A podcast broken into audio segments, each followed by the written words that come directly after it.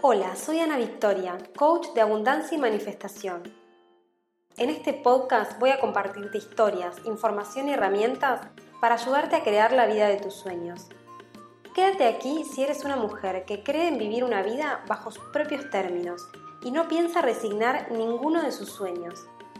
Recupera tu poder y activa la magia que ya existe en ti. Puedes saber más de mí en soyanavictoria.com o en Instagram arroba soy.anavictoria.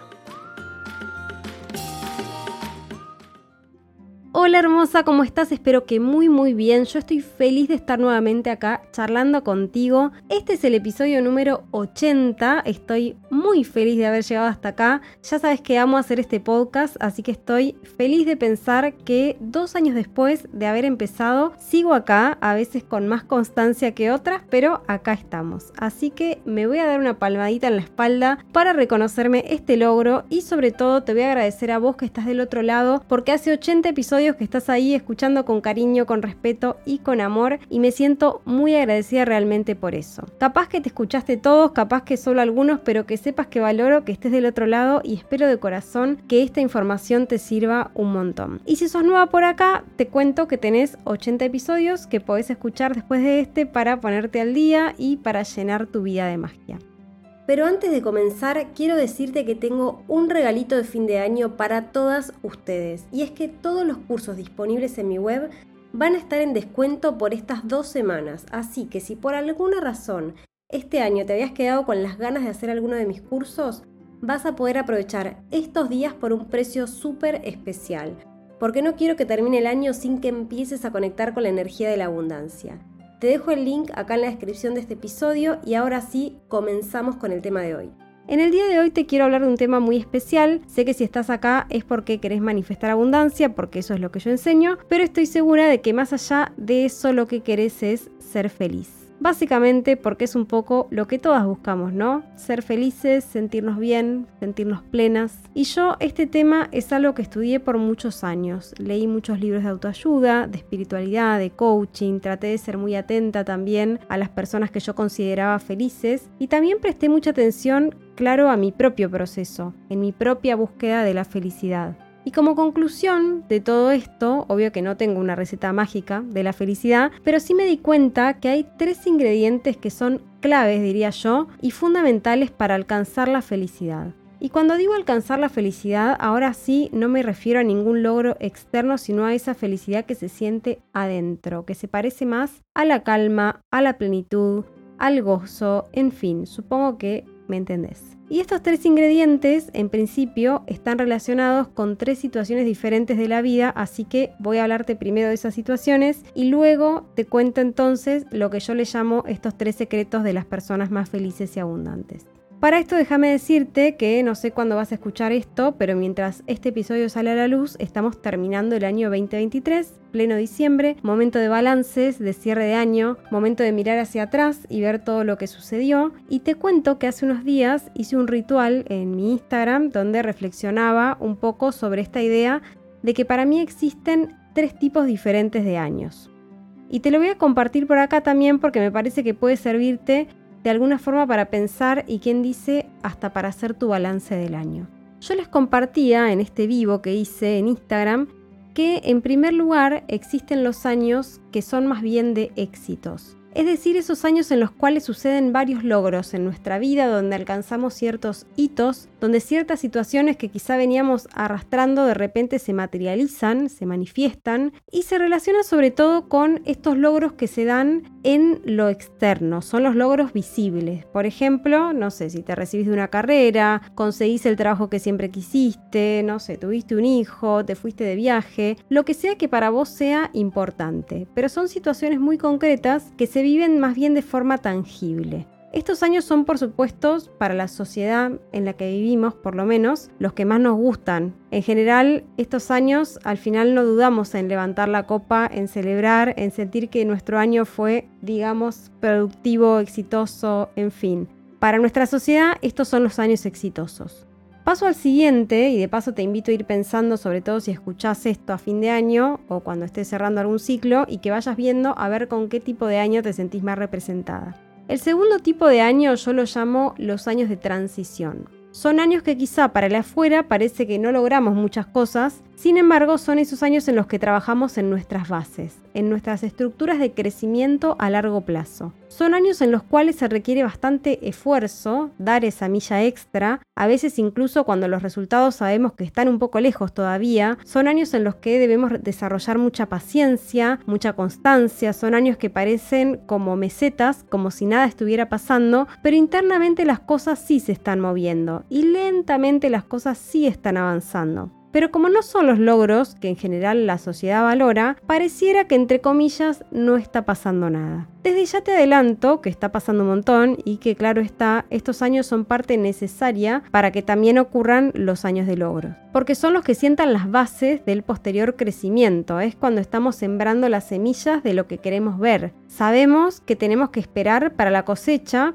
y que en el medio vamos a tener que trabajar un montón probablemente, pero también sabemos que es un paso que no nos podemos saltear. Y bueno, el tercer tipo de año yo digo que son esos años más de aprendizaje. Llamo años de aprendizajes aquellos años que nos hacen atravesar situaciones dolorosas, de repente duelos, separaciones, situaciones que se terminan en nuestra vida, incluso a veces nos llevan a tocar fondo. Son esos años que preferiríamos evitar, quizás, si nos dieran a elegir, pero que son también muy necesarios, sobre todo para sanar. Porque para llegar a esos años de logro, seguramente todas tenemos algo que sanar. En el anterior te decía que era como cuando estamos plantando semillas, y en estos te diría más bien que es como si fuéramos plantadas, como que la vida nos planta, que alguna situación externa o a veces incluso hasta algo inesperado nos lleva hasta el fondo de la tierra, Allí donde nos vamos a tener que volver a nutrir, a curar nuestras heridas, para poder en el futuro florecer. Algo que yo les compartía a las chicas en este vivo que hice es que traten de pensar cómo había sido su año y qué tipo de año creen que tuvieron. Si fue un año de logros, si fue un año de transición o si fue un año de aprendizajes. Puede ser un híbrido también, en general los años tienen un poco de las tres cosas, tienen matices, pero si nos ponemos a pensar puede haber alguno que predomine. Y digo el año porque estamos en época de balances de fin de años, pero podemos pensar en cada día, en cada semana y así, y ver cuáles de estas tres situaciones predominan.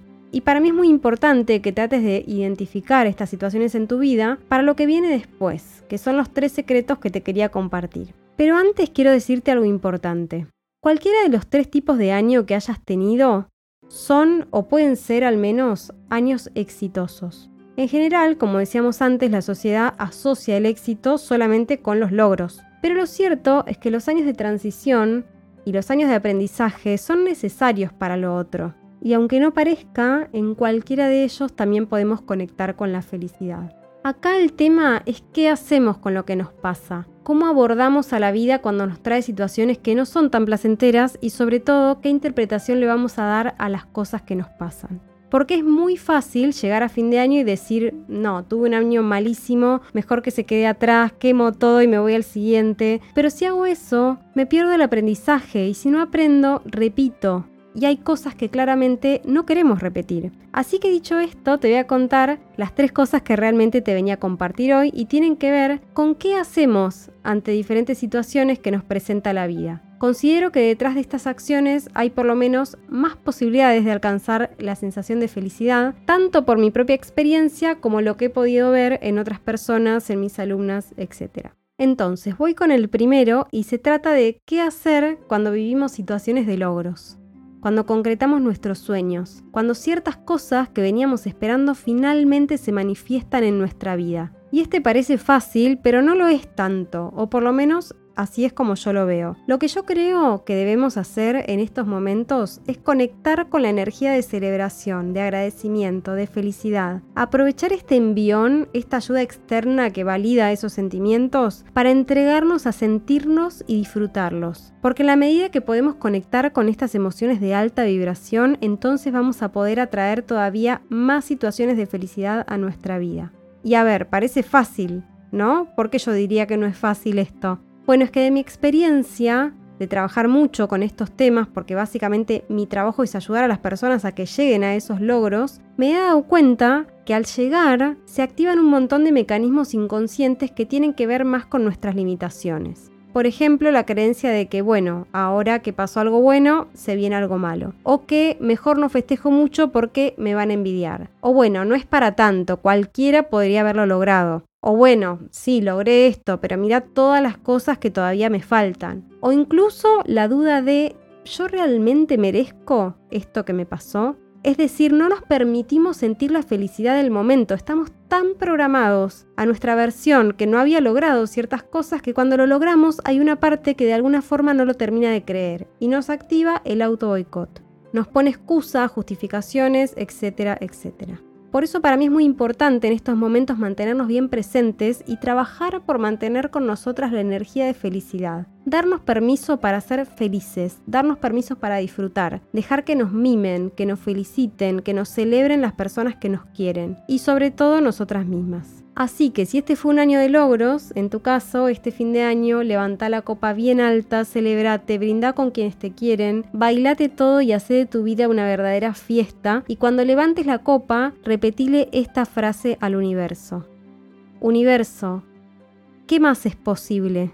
De esta forma, en vez de pensar que llegaste a tu mejor momento, te das espacio para todavía seguir generando más abundancia en tu vida. No siempre después de algo bueno viene algo malo. A mí me gusta pensar que cuando pasa algo bueno es la antesala para que pase algo aún mejor. Ahora, ¿qué pasa si estamos en un año que es más de transición? Esos años en los cuales trabajamos muchísimo, tanto externa como internamente, sabemos que estamos construyendo nuestro futuro, pero que todavía los logros se ven un poco lejanos. Te pongo algunos ejemplos, de repente este año trabajaste mucho en las bases de tu negocio, pero todavía no lograste expandirte tanto como querías. De repente este año lo diste todo en tu trabajo, pero aún no lograste ese ascenso que tanto deseas. Quizá fue un año de mucho ahorro porque tenés un sueño grande que querés concretar. Capaz que fue un año de mucho trabajo interno y de amor propio porque en el futuro te gustaría tener una pareja sana. Quizá fue un año en el que intentaste ponerte al día con deudas o un año de mucho estudio porque estás en la mitad de tu carrera. Los años de transición se sienten como una meseta, los sentimos como años en los que hacemos muchísimo esfuerzo, pero todavía no vemos los resultados. ¿Cómo podemos motivarnos en estas situaciones? Te cuento que esto es algo que me preguntan un montón de repente mis alumnas que tienen determinado sueño y por ahí por diversas razones el sueño tarda un poco más de lo que ellas quisieran y me preguntan cómo mantengo la motivación, qué puedo hacer para seguir y no abandonar cuando los resultados todavía son un poco lejanos. Y acaba mi secreto número 2 sobre las personas más felices y abundantes. Algo que he visto es que estas personas han desarrollado muchísimo su constancia y su paciencia. Perseverar en el logro de los objetivos, incluso con todos los altos y bajos del camino, es una de las características más importantes de las personas exitosas. Muchas veces las vemos y pensamos que sus vidas son puro logro. Pero esa no es la verdad completa. Las personas exitosas pasan horas y horas, días y días creando sus bases. Nosotras vemos los logros, no más el resultado final, y ahí es muy fácil decir que a los otros les va mejor que a mí, pero no es así. La clave está en seguir y en entender que el proceso es necesario y que dentro de ese proceso hay muchas cosas que no salen bien, pero que no son el final. La mayoría de las personas cuando algo no sale bien dicen, listo, esto no es para mí, mejor lo dejo y ya está. Pero esos son simplemente obstáculos para sortear. Las personas exitosas dicen, ok, esto no funcionó, ¿qué puedo aprender? ¿Cómo puedo hacerlo distinto la próxima vez? Y siguen, y sí, tienen sueños, tienen una gran visión a la que quieren llegar obviamente, pero su presencia está en el día a día, en disfrutar de cada pasito, no se definen por sus logros o por sus fracasos intermedios. Saben que tarde o temprano van a llegar. Entonces, si estás teniendo años de transición, mi recomendación es que chequees que todo lo que estás haciendo intencionadamente te está llevando a donde realmente querés, incluso aunque falte mucho tiempo, si no es así, si sentís que estás trabajando y trabajando sin rumbo, que te replantees qué cambios podés hacer para empezar a crear esos sueños que sí tenés y que trabajes en tu constancia y en el compromiso con esa visión. Pero que la sueltes y que pienses en el hoy. Y sobre todo que empieces a celebrar tus pequeños logros, los hitos que vas alcanzando en el camino. No tenés que esperar a llegar al final de algo para celebrar. Este año levanta la copa y celebrate por todo lo que sí conseguiste por esas pequeñas victorias que de alguna manera sabes que te acercan a tus sueños. Cuando tenemos metas grandes en nuestra vida, y cuando digo grandes esto puede variar para cada persona, De repente algo que para mí es grande, para otra persona no lo es o viceversa. Pero si tenés una meta que para vos es muy grande, trata de buscar pequeños hitos. Son como escalas que vas haciendo, como pequeñas paradas, puertos en los que vas parando para celebrar. Quizá me faltan dos años para terminar la carrera, pero este año aprobé tres materias. Quizá no encontré al amor de mi vida todavía, pero lo intenté con una relación y aprendí un montón de cosas sobre mí. Quizá no hice el viaje que quería, pero ya tengo ahorrado una parte para ese sueño. En fin, lo que sea, celebralo, porque esa energía es la que te va a ayudar a traer lo demás. Y para trabajar tu constancia y tu paciencia, nunca te olvides de conectar con tu gran visión, con ese objetivo final que es para lo que estás dando cada uno de estos pasitos. Y bueno, por último voy a hablarte de los años difíciles, que son esos que yo llamo de aprendizaje. Son esos años que a veces nos dejan incluso de rodillas, aquellos que se caracterizan porque nos toca atravesar situaciones muy difíciles, que nos conectan con emociones muy dolorosas, que nos atraviesan y parece que nos rompemos en mil pedacitos. Puede ser porque perdimos un ser querido, porque vivimos una separación, porque perdimos el trabajo de toda la vida, porque atravesamos algún problema serio de salud o rompimos con algún vínculo importante para nosotras, o simplemente porque fue un año que tuvimos que sanar heridas emocionales muy profundas. Quizás situaciones que habían quedado bajo la alfombra durante mucho tiempo y por alguna razón este año tuvimos que hacernos cargo de mirarlas y de sanarlas. Algunos le llaman la noche oscura del alma, a mí me gusta pensarlo como un renacer, son procesos necesarios para dejar morir ciertas partes que ya no conforman nuestra identidad. Son procesos que aunque queramos no vamos a poder evitar. Están relacionados con los aprendizajes que cada una vino a atravesar a este plano. Probablemente intentemos esquivarlos, porque duelen, porque son incómodos, porque incluso a veces nos dejan un poco knockout. Pero si algo pudiera decirte sobre esos momentos, como este tercer secreto que te quiero compartir para conectar con la felicidad, es que el único camino es atravesarlo. No podemos escaparnos, no podemos sortearlo, no podemos negarlo, no podemos hacernos las desentendidas porque tarde o temprano eso va a salir a la luz. El mejor regalo que nos podemos hacer es atravesar los duelos como lo que son. Son duelos. Son momentos de curarnos por dentro, son momentos de pedir ayuda, son momentos de dejarnos cuidar por otras personas y por nosotras mismas también. Son momentos de tenernos paciencia, de saber que el camino no es lineal y sobre todo de tratar de aprender. Pero no desde la mente, no desde tratar de racionalizar todo, más bien desde el corazón, desde la conexión con nuestras emociones. Es darnos el espacio para conectar con lo que estamos sintiendo y dejarlo salir. Y esto puede tomar tanto tiempo como cada una necesite. Si para vos este fue un año de duelos, voy a decirte dos cosas. Primero que te abrazo fuerte y segundo que hoy no es siempre que esto también va a pasar y que aunque quizás hoy no tengas 100% claridad, este proceso es parte de algo más grande.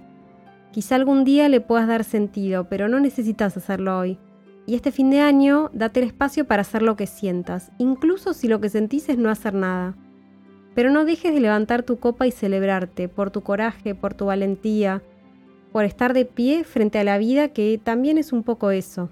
Cierro este episodio recordándote que existen los matices. No vamos a estar 100% en momentos de logro, tampoco vamos a estar siempre en transición y mucho menos vamos a estar siempre en momentos de duelo. Pero vamos a tener que atravesar las tres.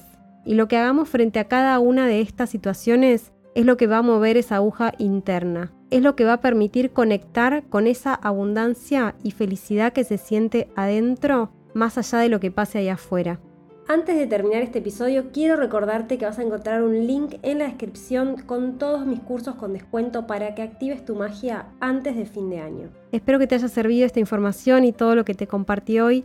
Cierro este episodio enviándote un gran abrazo. Si sentís que esto le puede servir a alguien, por favor compartir el link y ayúdame a llevar la magia cada vez más lejos. Y si te gustó, puedes dejarme estrellitas, puedes dejarme tu comentario. Yo por hoy te dejo un gran abrazo y nos vemos en el próximo episodio.